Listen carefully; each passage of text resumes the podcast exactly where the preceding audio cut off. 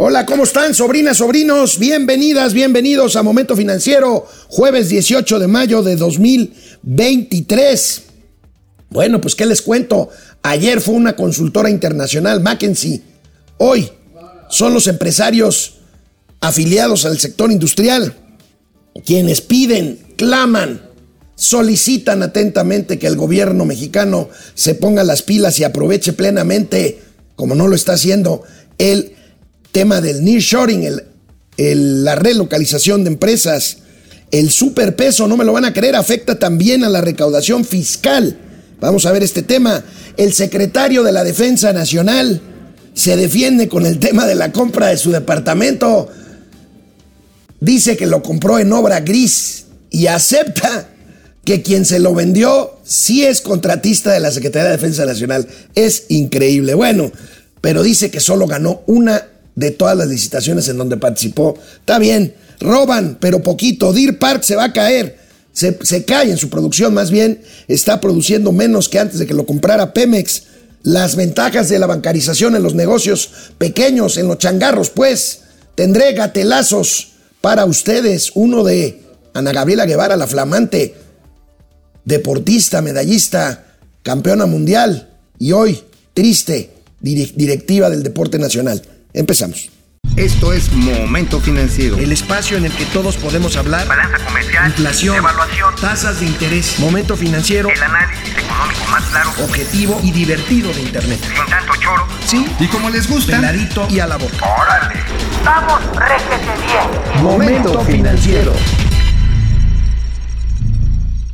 Bueno, pues les tengo una noticia de última hora. Otra vez se incendia una instalación de petróleos mexicanos. Ya van varias. Esta mañana, esta mañana se registra un incendio en las instalaciones de la refinería que Petróleos Mexicanos Pemex tiene en Salina Cruz, en Oaxaca, la refinería Antonio Dovalí Jaime. Ahí tienen las imágenes de esta conflagración grave, seria, se ve ahí en las viejas instalaciones de la refinería de Salina Cruz en Oaxaca. Pues ahí tienen las consecuencias de la austeridad republicana, de la falta de mantenimiento.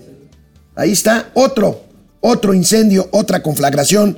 Afortunadamente, por lo menos hasta este momento, no se hablan de eh, pérdidas, eh, de desgracias que lamentar en cuanto a vidas humanas o, o afectaciones a trabajadores. Vamos a estar atentos a este tema, a esta noticia en curso. Bueno, ayer Ayer hablábamos de que la consultora McKinsey pedía a México aprovechar el nearshoring. McKinsey decía, México puede vivir una década dorada si aprovecha el nearshoring. El problema es que no lo estamos aprovechando. La inversión que llega llega casi casi en forma inercial. Bueno, pues ahora son los industriales agrupados en la Confederación de Cámaras Industriales, precisamente la CONCAMIN, quienes levantan la voz. Ayer la CONCAMIN celebró su reunión anual de industriales en Nayarit, fue ahí en la costa Nayarita, y bueno, pues eh, ellos piden, claman, exigen que el gobierno propicie las condiciones para, para aprovechar esto de la relocalización de empresas. Aquí tenemos la información. Bueno, pues hay, hay eh, elementos como la inseguridad y la falta de servicios que alejan la inversión de México, dicen los industriales. Descartaron, destacaron más bien la falta de energía limpia como uno de los principales pendientes. Pues ahí tenemos. Otro es la inseguridad pública, la inseguridad jurídica, la falta de cumplimiento de condiciones contractuales, en fin. Tenemos que reiterarlo una y otra y otra y otra vez. México está desaprovechando una oportunidad histórica que le da la salida de empresas de países asiáticos sobre todo y que están buscando ya instalarse cerca del mercado natural que es Estados Unidos y qué otra, qué mejor localización, qué mejor opción para ello que México.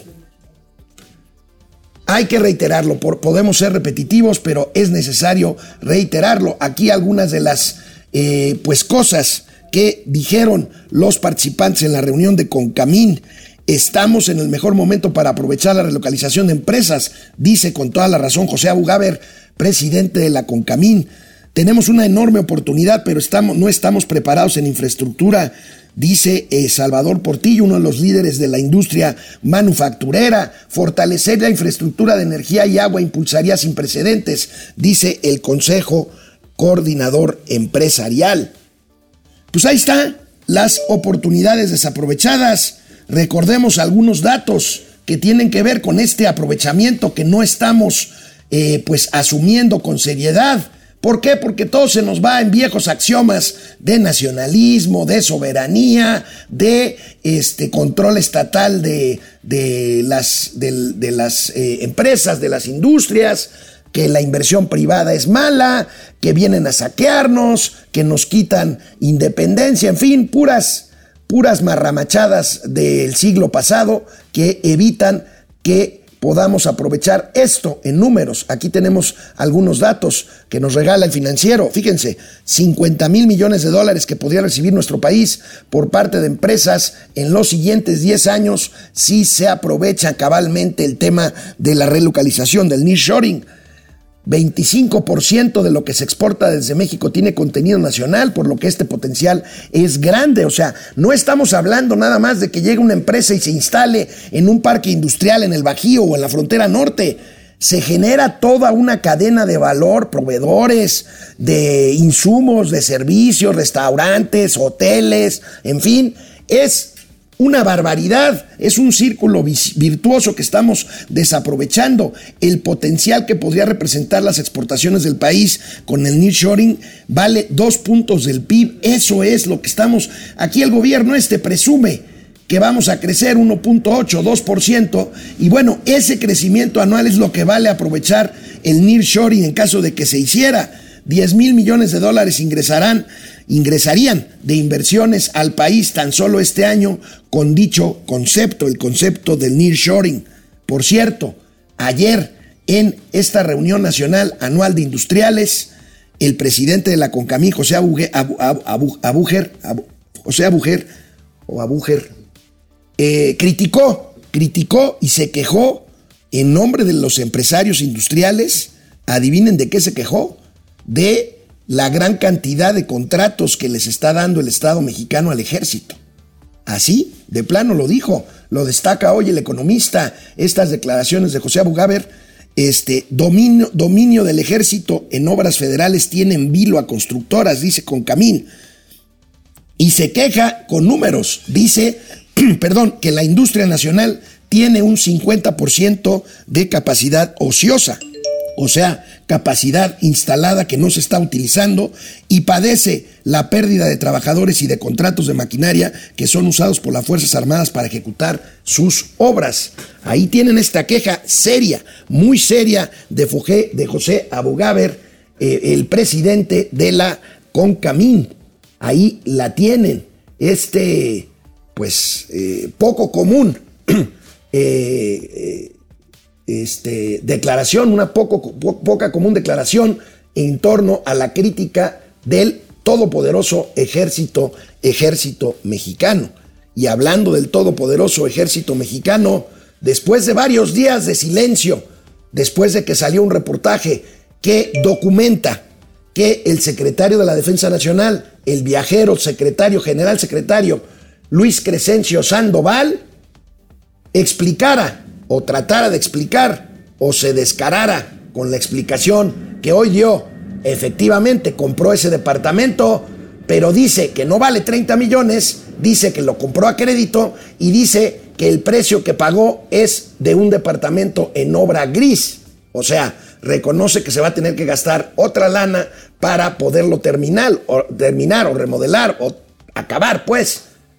Es increíble, es increíble. Miren, miren lo que dijo hoy el secretario tratando de pues justificar lo que finalmente reconoció.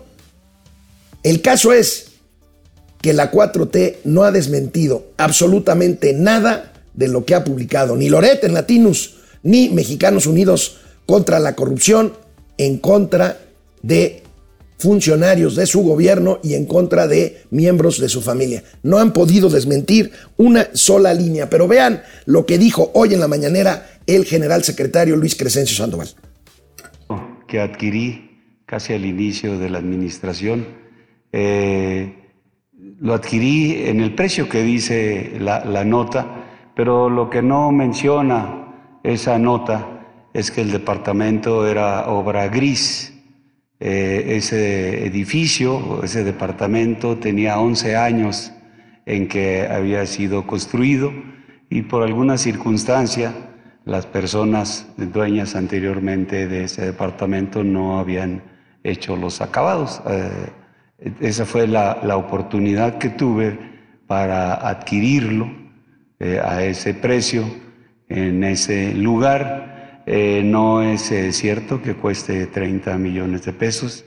Ese eh, departamento lo adquirí a través de un préstamo del Banco del, Ejército para que le den a uno un préstamo en el banco necesita que sea ah, evaluado la propiedad, fue evaluado, fue inclusive evaluado en un poquito más de 9 millones, 9 millones 800, algo así era el, precio del valuador por las condiciones en las que estaba y este, eh, eh, el precio que se manejó en las negociaciones fue de 9 eh, millones. Pues básicamente el general Sandoval está aceptando lo que publicó Latinus tiene pues este descaro de tratar de minimizar diciendo que, imagínense, un departamento de 9 millones de pesos en obra gris, pues probablemente entonces sí valga esos 30 millones que niega que valga.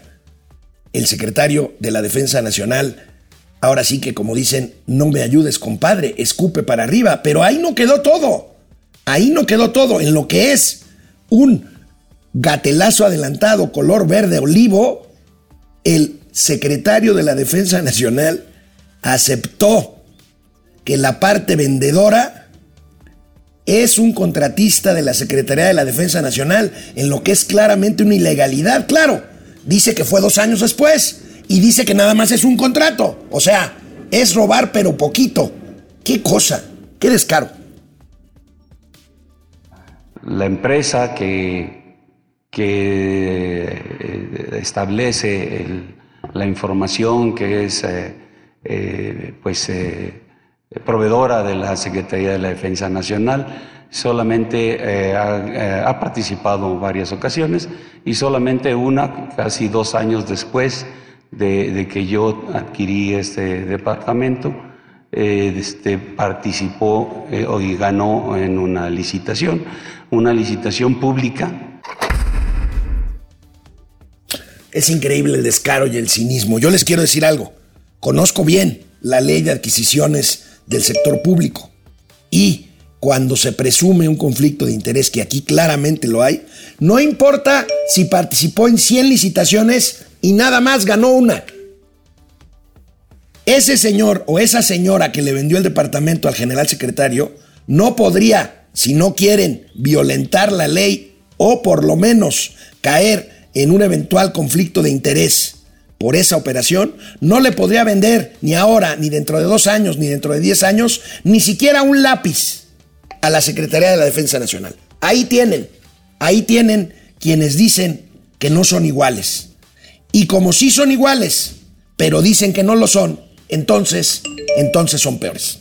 Bueno, un punto novedoso de las consecuencias del tipo de cambio tan fuerte, ayer lo veíamos con Mauricio Flores, el tema del daño a los exportadores por un peso tan caro, un dólar tan barato. Bueno, pues hay un tema que no me lo van a creer. Este tipo de cambio afecta también al propio gobierno. ¿Por qué? Porque afecta la recaudación fiscal en lo que se refiere a aprovechamientos fiscales que tienen que ver con comercio exterior y que al convertir en pesos pues rebaja la recaudación posible del el SAT, el Servicio de Administración Tributaria. Aquí otro trabajo del economista que está siguiendo esto, peso fuerte pega la recaudación de IVA en comercio exterior en primer trimestre. El IVA en comercio exterior se redujo 5% en términos reales, reporta el SAT. ¿A qué se debe esta reducción? Pues no tan solo al tema del volumen de comercio exterior, que ahí la lleva, sino, insisto, el gravamen se denomina en dólares y al cumplir la obligación fiscal ante el SAT, pues se debe de hacer la conversión a moneda nacional y con un tipo de cambio como está, pues entonces cae la recaudación en términos reales. El IVA en comercio transfronterizo representó el 75% del total de ese impuesto en general. O sea, es un golpe muy fuerte. Fíjense, 75% este, representa el IVA en comercio exterior del total de este impuesto en general, un impuesto al consumo, un impuesto que pagamos, que pagamos todos. Eh, cuando consumimos lo que sea, con excepción de alimentos y medicamentos. En fin, aquí está este otro punto de vista del el tipo de cambio fortachón del peso fuerte.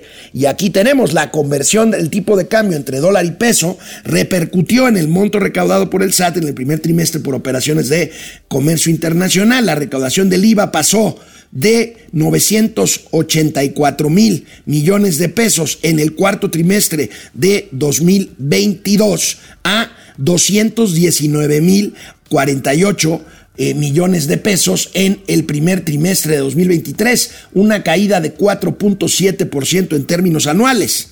4.7% se cayó entonces este, esta, este gravamen, esta recaudación, a la par de que el peso ha ganado a marzo o ganó a marzo 7,5% para estar en una paridad de 17,57 que repercutió en este nivel de recaudación fiscal.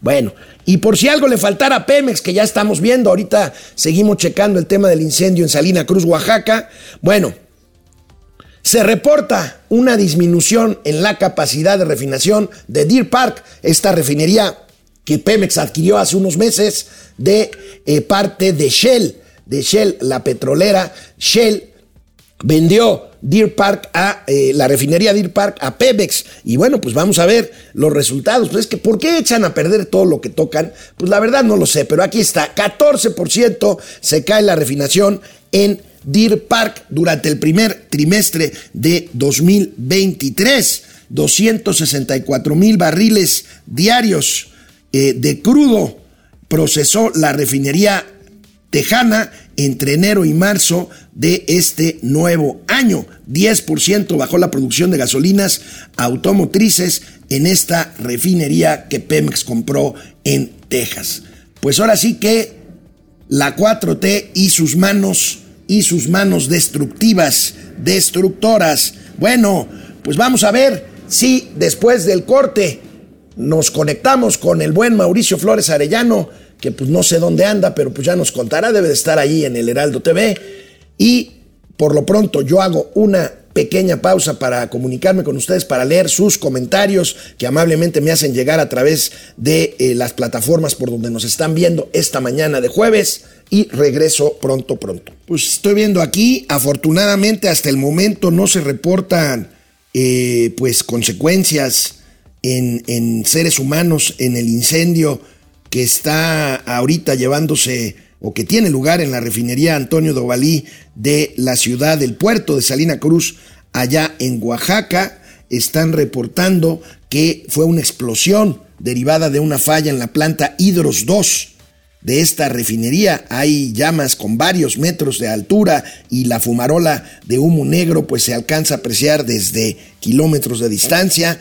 Pues sigue esto y pues ya saben, ya saben, porque no se les da la urgencia, 10% de o 1% de capacidad, pero eso sí, 99% de lealtad.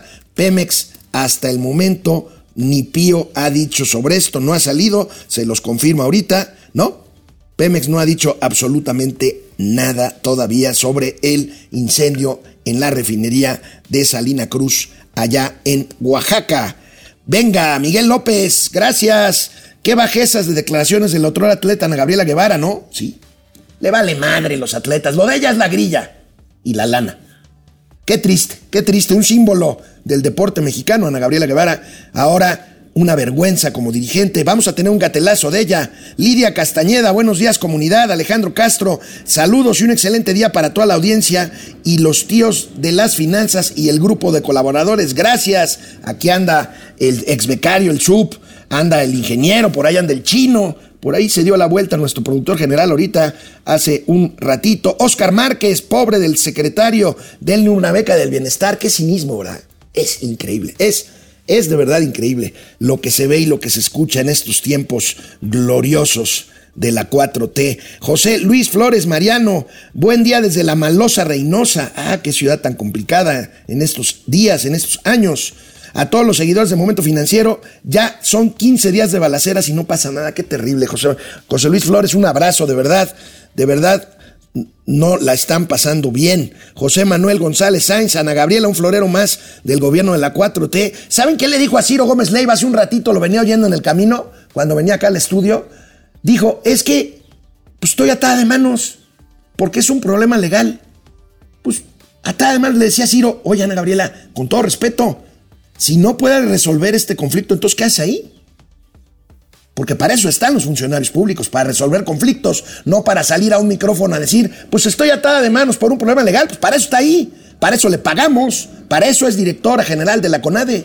Es increíble, es verdaderamente increíble. José Almazán Mendiola, buen día al Topperware y Abón de las Finanzas. Pues ahí está, ya me spoilearon el gatelazo. Dice, por mí, dice Ana Gabriela, por mí, que las deportistas no solo vendan trajes de baños, que vendan sus calzones, que vendan Topperware, que vendan Avon, que vendan OmniLife. Qué, qué, qué bárbaro, qué, qué descaro. Hoy es un día para estar enojados, particularmente. Orates quiso, buen día, Estados Unidos no va a llegar a impagos, no, no creo, ya lo hemos comentado, Orate, gracias. Ignacio Gordoa, saludos a Ignacio, José Lo Aguilera, José Tenorio. Los Chaires deberían de ver este formidable programa para quitarse la ceguera. Bueno, que lo vea quien quiera y quien no, pues no, ¿verdad?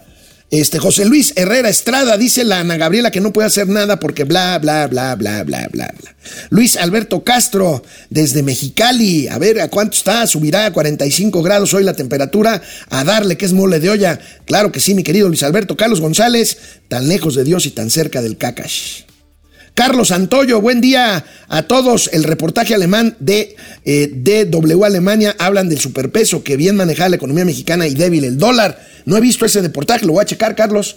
Este, vamos a ver, aquí ya hemos hablado ampliamente de lo que significa el peso fortachón o el superpeso, como le dicen. Jerek SP, buenos días a Frodo y Sam de las finanzas. Arturo Malagón, gracias. Claudia Rosa, González, Javier Salinas. Es un incendio muy soberano en Pemex, ¿sí? Muy soberano. ¿Se acuerdan cuando se les quemó hasta el agua? ¿Se acuerdan ese círculo inmenso de fuego en el mar por un tema de una fuga ahí? Pues es que es que son muy malos, la verdad, son muy malos. Arturo Malagón, Pemex, empresa quebrada, cierto, está quebrada. Ulises García, buen día. Otro breaking news es lo del Güero Palma, sí. Este, aunque parece que legalmente ya debería salir del penal. Lo que no estoy seguro es que haya salido ya en este momento. Si no lo checamos ahorita, que nos, aquí Argenis que nos haga favor de checar si salió el Güero Palma, pero parece que todo está dado si no le fincan algún otro cargo que pueda salir de prisión hoy mismo. Claudia Hernández, hola tío, saludos con Mugrera, o sea, Morena, México se cae en pedazos. Azucena Carballo, Carmelo Rentería desde California. ¿De qué lugar de California nos hablas? Nos escribes, que Carmelo eh, dice que somos Lozano, Gracia y La Quina de las finanzas. Está bien. Sencillamente con el horario de Dios habrá desabastecimiento de la electricidad. Bueno, Orates quiso. Pues es que, a ver, Quitaron el horario de verano. Dejen que empiece, que empiece a salir, y se los dijimos, las cifras de lo que deja de ahorrar México por no cambiar el horario de verano. Ahí nada más. Y apagones, apagones hay, va a haber más. Orates quiso, gracias Tabo, Tabo Rivera, José Almazán Mendiola. Según el presidente, la culpa fue de las integrantes del equipo de nado sincronizado por no haber ido a pedirle ayuda a él. Pues sí, Pepe, este, creo que lo tengo como gatelazo, ¿sí supo? Esto. Pues es que todo gira en torno a él. El presidente dice, oigan, ¿por qué no me vinieron a pedir apoyo a mí? O sea, todo gira en torno a este individuo que trabaja de presidente de la República. Ay Dios, pero bueno, ¿qué opinas? Un sondeo que no encuesta. ¿Qué opinas de la siguiente frase? México podría vivir una década dorada por el nearshoring. Solo quieren venir a saquearnos 2%. Ya estamos requete bien, 8%. No podemos estar mejor, 5%. Con la 4T solo será solo un sueño, 86%. Lamentablemente, miren, yo creo que estamos más cerca, y lo digo con mucha pena y vergüenza, de que sea una década perdida a que sea una década dorada. Y esto, olvídense del nearshoring a partir del conflicto comercial, China-Estados Unidos, y luego la recomposición por la guerra y la pandemia y todo. Este gobierno empezó a ahuyentar la inversión desde el mismo momento en que ganaron la elección. Y no por una cuestión ideológica, sino por lo que empezó con declaraciones y terminó con decisiones que a su vez iniciaron con la cancelación del aeropuerto de Texcoco. Perdón, disco rayado, pero así, así es. Y bueno, lamentablemente perderemos seguramente una generación si bien nos va en reconstruir esto, que pues la verdad es que ni siquiera se necesitaba como decía el propio presidente, gobernar no tiene ciencia. Bueno, en este caso, con que hubiera aprovechado la inercia que traíamos, y sí, imprimir su sello personal, sí, y sí, incrementar el salario mínimo, perfecto, y sí, dar becas, perfecto, y sí, nada más a ver quién lo paga después, ¿no? Este, las pensiones y, en fin. Pero había cosas que no necesitaba ni siquiera más que propiciar, facilitar que la inversión siguiera llegando, que los inversores en las rondas petroleras siguieran explorando nuevos pozos, siguieran sacando petróleo, que eh, México siguiera siendo, como lo fue hasta hace unos años, hasta antes de la 4T, un líder mundial. No les estoy exagerando, está documentado. México hasta el 2019 era un líder mundial en generación de nuevas alternativas de energía eléctrica a través del sol, plantas solares, y de el viento, plantas eólicas. Así, así está documentado. Pero bueno, es mejor la rancia soberanía, aunque nos lleve al retraso. Vamos de regreso con la información. Uno de los problemas de la economía mexicana, lo hemos comentado, es la alta tasa de informalidad. El 60% de la economía mexicana es informal, o sea, son empleos que no registran el seguro social, que no causan impuestos sobre la renta, que no tiene prestaciones, que no tiene vacaciones, en fin. Ese es un problema. El otro que tiene que ver en parte con esto es la penetración financiera. ¿A qué se le llama la penetración financiera? A el porcentaje de personas que tienen una relación formal con el sistema financiero mexicano. O sea, fundamentalmente estamos hablando con los bancos. Estamos hablando de la bancarización, que es muy baja, a pesar de que México es un país en donde el negocio bancario es espléndido, lo hemos visto, los bancos ganan en México como en pocos lugares del mundo, pero bueno, ese es otro asunto.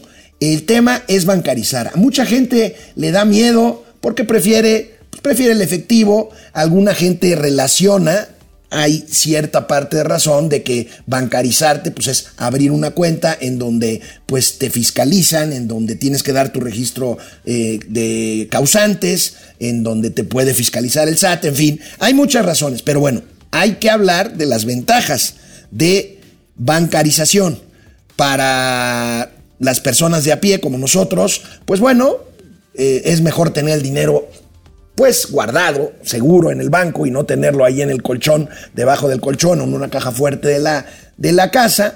Este, y además que hay opciones para invertir y por lo menos sacarlo de la inflación, en el peor de los casos, eh, en el mejor de los casos, pues tener un rendimiento interesante, pero bueno, para el comercio en pequeño, para los changarros, ¿qué representa la bancarización de los changarros? Y aquí estamos hablando de que lo que tienen que hacer es abrir una cuenta y a partir de esa cuenta que abran y de acreditar un flujo de caja, pagos, dinero, puedes poder tener, por ejemplo, una terminal punto de venta que acepte tarjetas, sobre todo de débito, pero también de crédito, para poder hacer las ventas. Bueno, vamos a ver qué representa esto en el caso de los changarros, en el caso del comercio en pequeño. Las tiendas está demostrado que suben 30% sus ventas cuando empiezan a recibir tarjetazos.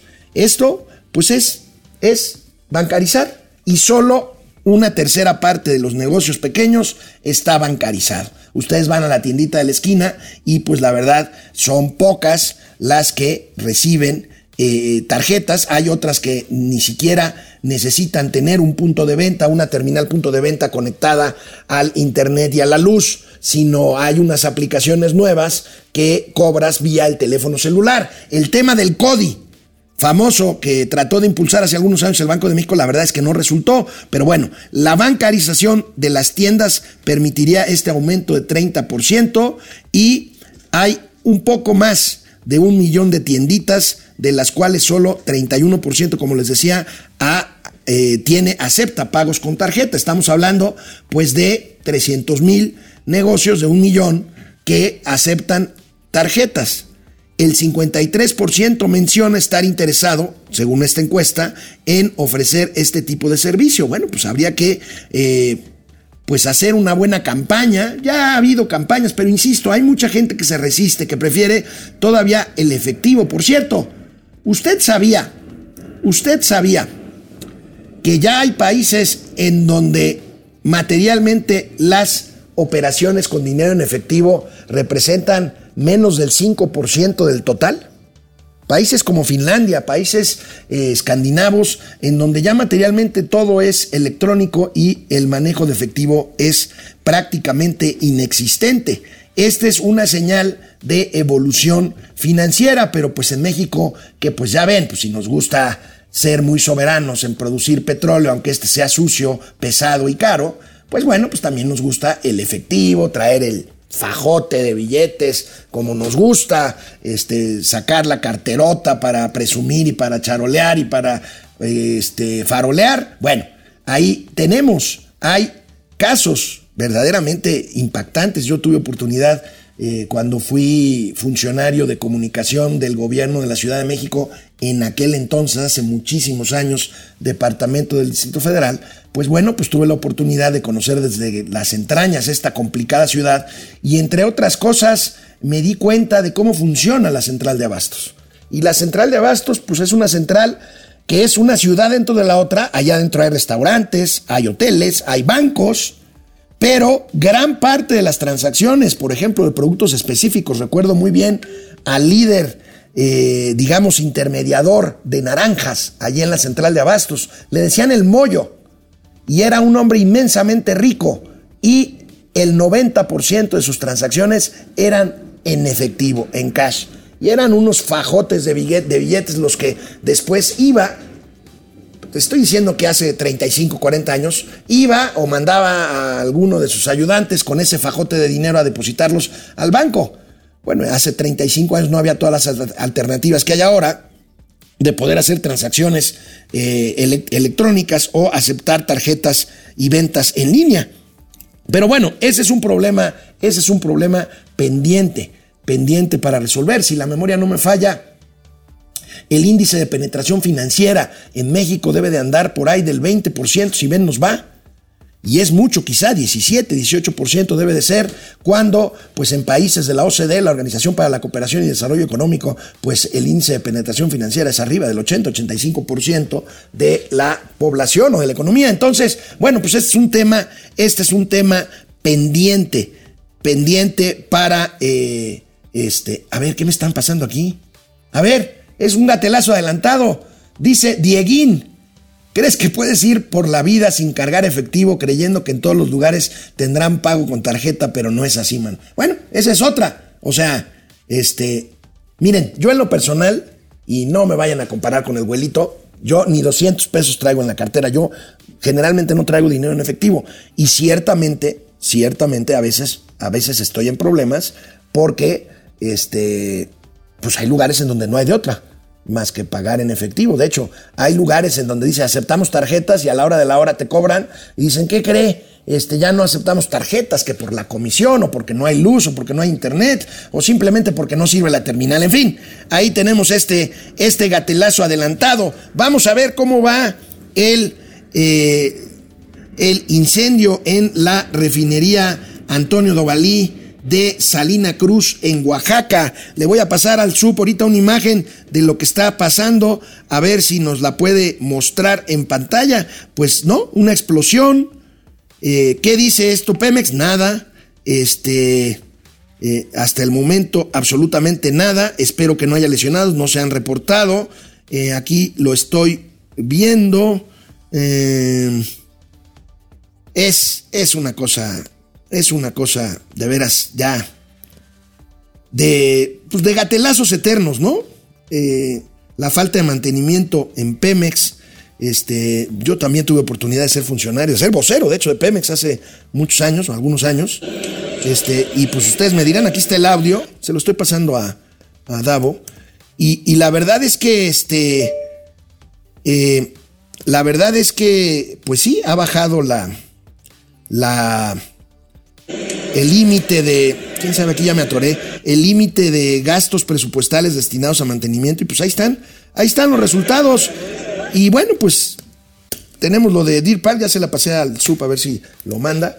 Este, pues el índice, el índice de incidencia, el índice de incidencia de accidentes en Pemex es uno de los más altos del mundo, aunque no lo crean, hay índices reportados por el propio Petróleos Mexicanos este, ahorita lo estoy buscando aquí para dárselos porque lo subió hace un momento mi amigo Carlos Ramírez, que es una trucha para todos los temas de los números. Fíjense, los accidentes en Pemex han mostrado una peligrosa tendencia al alza en los últimos años.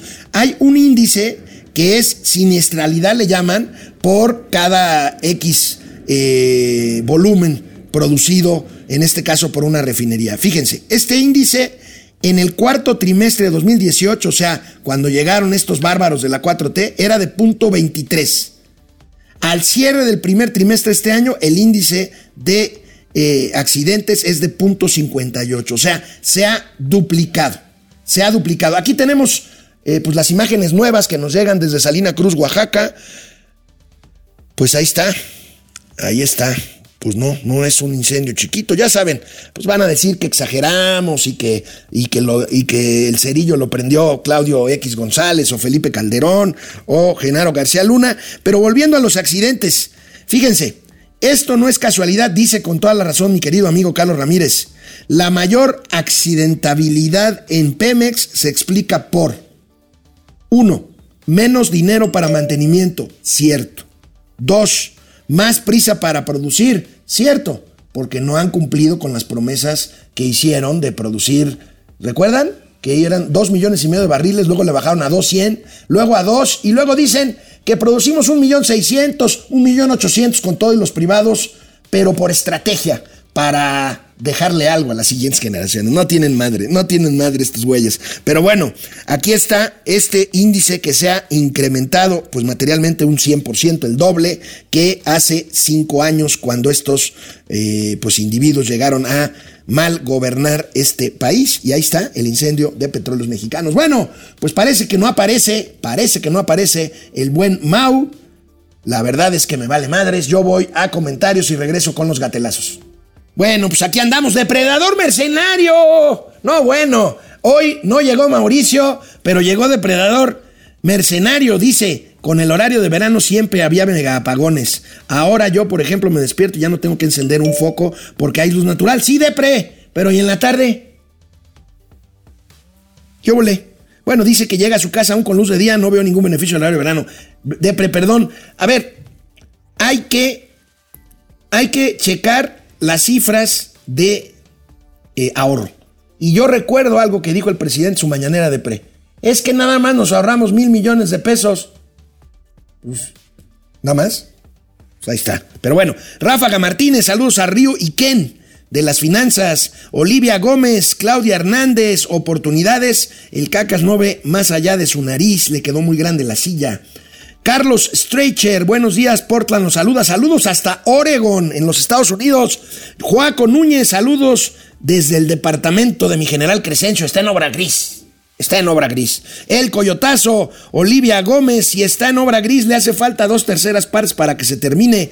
¿De dónde los va a sacar? Imagínense un departamento que en obra gris no le creo, pues, pero bueno. Que no obra Iris vale 9 millones de pesos. Ay, les encargo. Juan Román, el desastre de este sexenio es evidente. El no respeto a la ley, la corrupción galopante, despilfarro de recursos, el quebranto al horario público es enorme. No hay peor ciego que el que no quiere ver. Jorge Alberto Torres, vaya maroma del tío Chencho para explicar el precio catastral y comercial de su departamento, que no sabe el precio catastral y comercial de su departamento. Bueno, es una zona, Bosque Real, una zona nueva, ¿Saben qué es quién se acaba de acaba de inaugurar un campus hace no mucho tiempo? Hay un campus precioso, la Universidad Panamericana tiene un campus nuevo ahí en Bosque Real. Es un lugar muy bonito, por supuesto, caro. Bueno, le creemos, dice Greg SP, ¿a poco con su salario se puede dar el lujo de pagar el préstamo? Las mensualidades serían como de 50 mil pesos. Olivia Gómez, los soldados durmiendo en estacionamientos y este general viviendo como rey. Oscar Márquez, incendiaron la refinería para afectar a la 4T. Cuánta maldad, tienes toda la razón.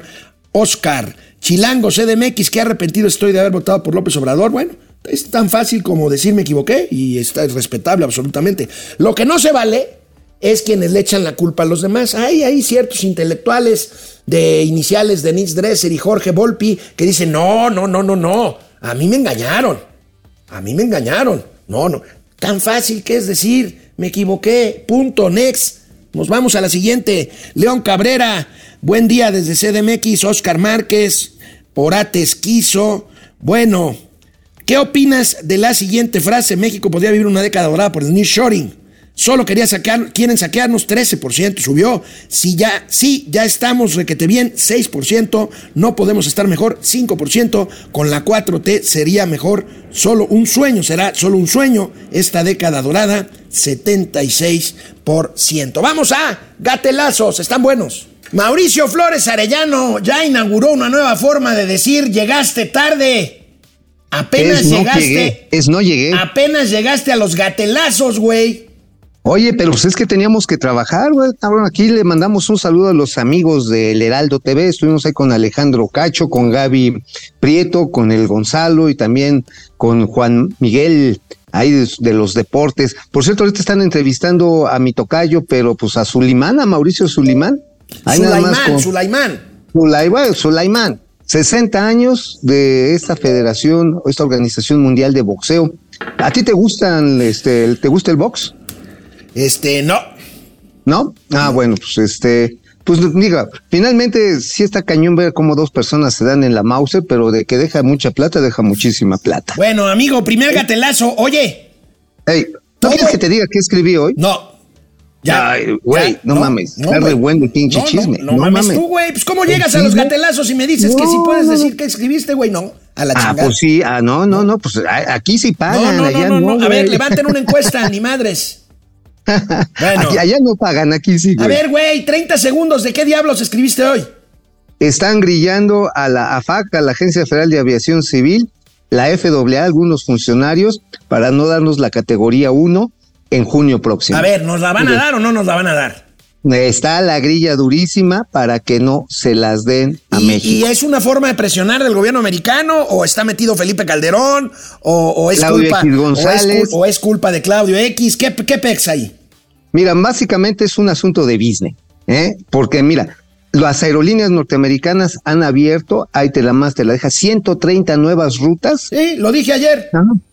Y al mismo tiempo hay 80 aviones mexicanos nuevecitos, color chiclaminísimo, que no pueden volar.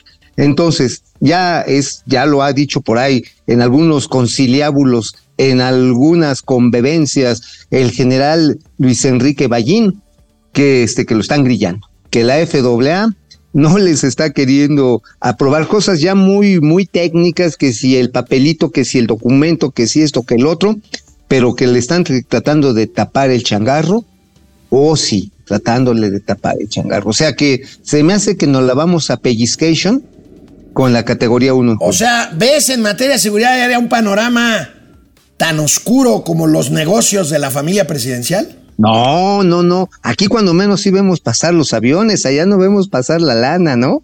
A ver, Bueno. ¿cuál es el primer catelazo, hermano? Oye, hablando de ver pasar, es increíble, güey, porque es tal la soberbia del presidente que mira este gatelazo. Si las nadadoras no tienen apoyo, adivina por qué es. Pues porque no lo buscaron a él, güey. Si todo Claro. pasa por AMLO. Mira nada A más ver, este son- gatelazo. A ver, viene, viene. que si las em, competidoras eh, de nado artístico no fueron apoyadas. Qué barbaridad. Eh, para decirles, bueno, no acudieron a nosotros, eh, desde luego que apoyamos nosotros el deporte, y si las apoyó eh, el yerno de Carlos Slim, qué bueno, pero han hecho todo un escándalo. Amigo, o sea, el pedo no mira, es. mira, mira. El A ver, problema no ver, es ¿qué- si qué- las qué- qué es lo que- nadadoras. ¿eh? ¿Qué es lo que está haciendo así? ¿Qué le está haciendo así el presidente? A ver, ¿Qué le está haciendo? ¿Qué le está haciendo así? le da mello, ¿qué le da mello? Sí, no, no, trae un, no, trae un ardor, pero No, bueno, güey. O sea, a ver, No, bueno. el pedo no, es que. el, que el- el alcance. problema no es que vayan o no vayan. El problema es que no le pidieron ayuda a él, sino a Arturo Elías Ayub. ¿Qué, Pues sí. ¿Qué, qué, qué nivel de soberbia, man? De veras Oye, es. pero no, pero es que además, este, pues él con sus 200 varos, sus republicanos 200 varos, pues alcanza para todo, cabrón. Oye, alcanza hasta para departamentos. Oye, ¿podemos adelantar el gatelazo de Ana Gabriela Guevara para relacionarlo con esto? Ah, Porque sí, tiene que sí, ver. sí, sí, por favor. Me, por- me equivoqué Oye, en el orden, pero bueno, mira lo que dijo Ana Gabriela. Guevara sobre pues que las nadadoras tuvieron que salir a vender trajes de baño para buscar recursos y financiar su participación en la a Copa ver, del a ver, Mundo. vamos a escuchar al mamarracho ese.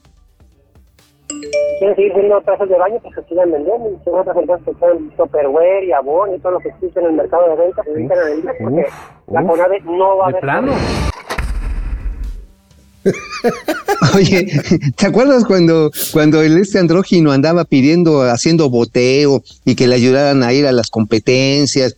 Yo la vi en varios convivios de Fundación Telmex, ¿eh? En varias, y ahí andaba pasando la charola para que la apoyaran. Pero nada más llegó al, al hueso y ya le valió No, no, madre. no. La entrevista No, que le bueno. dio hoy en la mañana a Ciro Gómez le iba penosa, güey. De veras penosa. ¿Qué, o qué, sea. qué- qué dijo? ¿Qué dijo No, ahí pues, el simplemente dice, ese? es que es un problema legal y yo estoy atada de manos. Pues entonces, ¿qué chingados haces ahí? Pues para eso están Pues, los funcionarios públicos, para desatorar broncas legales y apoyar Oye, a, a los ver. deportistas. Oye, pero hay un dato que estaba escuchando precisamente hace rato aquí con Juan Luis, aquí nuestro amigo que da las noticias de deportes, que pues se supone que hay un fondo para lo que es la Asociación Mexicana de Natación y Clavadismo. Nada más que quien se lo clavó fue este su director, un no me acuerdo su nombre, pero es Tadrik, Tadrik, sí, Tadrik. Este, 150 millones de pesos que no aparecen, cabrón. Oye, Cientos- si me acusan de violencia de de género, ¿me prestas a tu abogado y me ayudas? Y Ah, claro que sí, pero ¿qué, te, qué, qué le vas a decir al andrógino ese? No, no, no, me refiero a Ana Gabriela Guevara. Este, dicen que está Por enferma. eso, dicen por que eso. está enferma. ¿Qué, qué es? ¿Y está enferma? Ah, sí, sí. Este, te- tiene cáncer de próstata. oye, oye, pues entonces que va, que empiece a vender abón, porque con el seguro que le social o el liste que le dan en la CONADE, no le va a alcanzar para ni siquiera para que le hagan el caca a Nicolau, hermano. Amigo, no seas naco. Chistoso. El imbañable. Fernández Noroña. Mira, ¿Qué dijo el es chistoso porque cree que puede ser presidente de México. Pero más Ah. chistosas son sus maromas, pues para quejarse de que no lo pelan ni siquiera a sus amigos de Morena, mira. A ver, ¿qué dijo? ¿Qué dijo el imbañable? No puede ser que el líder máximo de nuestro movimiento me trate con esa desconsideración y de esa manera incorrecta e injusta. No hay ningún motivo. Soy el legislador que mejor, más contundente y con más fuerza defiende al movimiento y al compañero presidente y a cualquier compañero o compañera que agreden del movimiento. Es más, hago un reclamo fraterno a mis otros cuatro compañeros que aspiran. Porque cada que les hacen alguna cosa incorrecta, yo alzo la voz. Y cada que me excluyen, guardan silencio. No es de compañeros.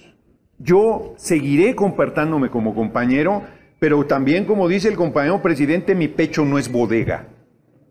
Y no voy a tolerar pues, ningún trato incorrecto. Eso es todo lo que estoy diciendo. ¿Le volvería a pedir al presidente que saque las manos del proceso de Morena? Pues ya no sé, porque ya dijo que va a meterlas.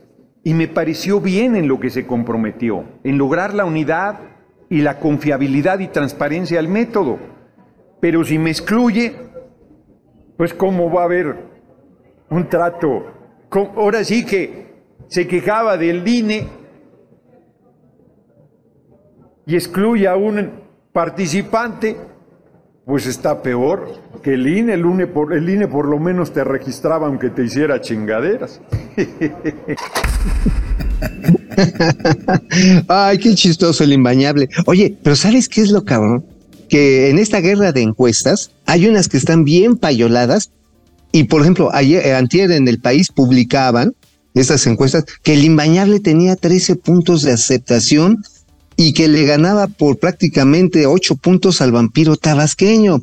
E imagínate, y el mismo beneficiario de esas encuestas a modo va en el país, ¿eh? las publicaron en el país. Y no voy a decir la agencia que les hizo la encuesta porque se me van a enojar un par de amigos que son los dueños del changarro. Pero el mismo bañable va y se queja de que no lo pelan, hermano. Bueno, pero mira, en realidad es que tampoco lo van a pelar después de esto. Aquí tengo imágenes exclusivas A ver. del mismo Noroña, pues peleando solo. A ver, a ver, Noroña, peléate, vienes, papito. ¿Cómo ves, amigo?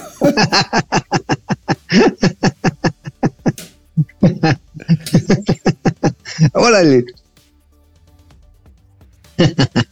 Ay, ay, ay, ay, Oye, el oye, amigo, cuando menos, cuando menos le caen, les, le salen bien las caídas, ¿eh? O sea, las maromas le quedan buenas. Bueno. Nada más, después de esos cajuelazos, este, pues va a ser el modelo análogo Noroña. Bueno, y hablando de pleitos, amigo, ¿Cuál? una cosa es atacar a la 4T y criticarla, pues, y Ujú. otra cosa es Pues volverse sí. loco. Mira a este pasajero A en el Aeropuerto Internacional de la Ciudad de México. Caray, ¿qué le Ayer pasó? se volvió loco. A ver, a ver. Vuelo en el aeropuerto de la CDMX. Entonces, debe un pinche manual para un pinche manual de la, de, de la moralidad de la 4T.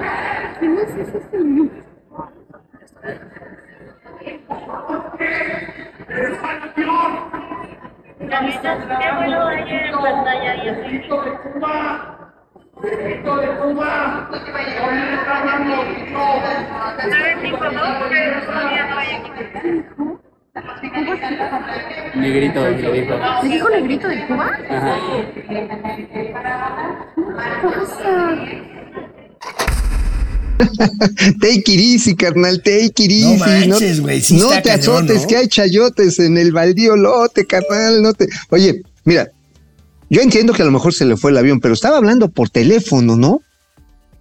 Estaba hablando por teléfono. Yo eh, sí, porque te lo tenía en altavoz aparentemente. Ajá. A lo mejor se estaba luciendo con una novia.